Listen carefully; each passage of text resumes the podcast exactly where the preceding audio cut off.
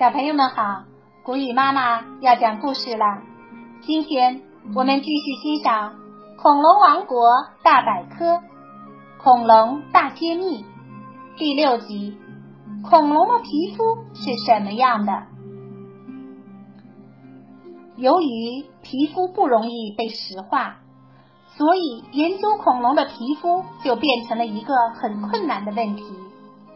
科学家们只能根据少数恐龙皮肤的印痕来推测它们的皮肤是什么样的。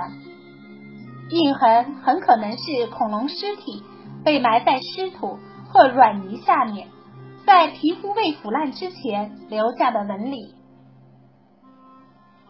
发出某种信号，确定皮肤的颜色是更加困难的事情。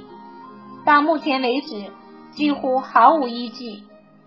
因为恐龙有很好的视力，因此科学家断定皮肤的颜色在它们生活中起到了举足轻重的作用。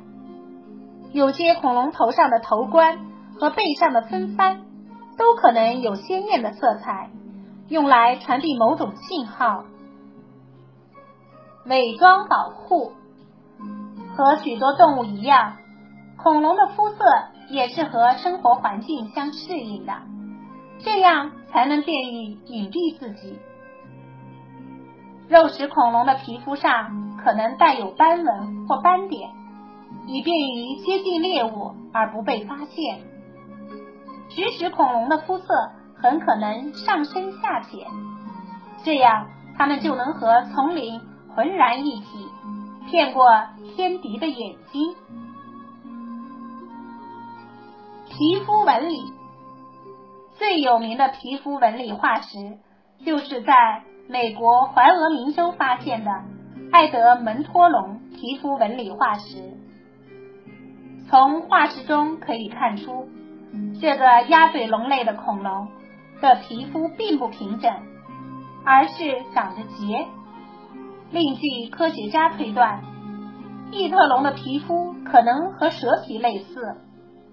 有着鳞状纹理，而个别体型较小的肉食恐龙则有可能身披羽毛。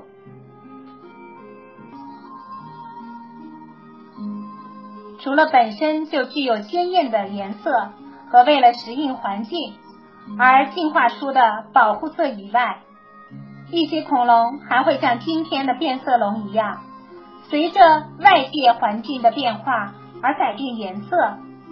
还有一些恐龙可能因为性别的不同而具有不同的颜色。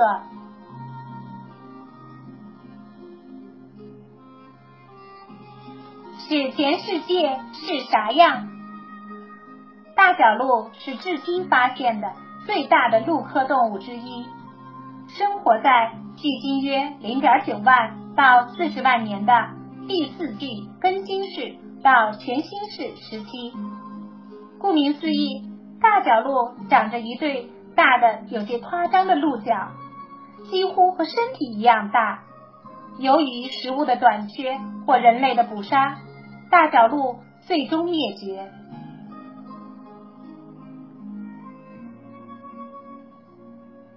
这一集就到这儿了，小朋友们，我们下次再见吧。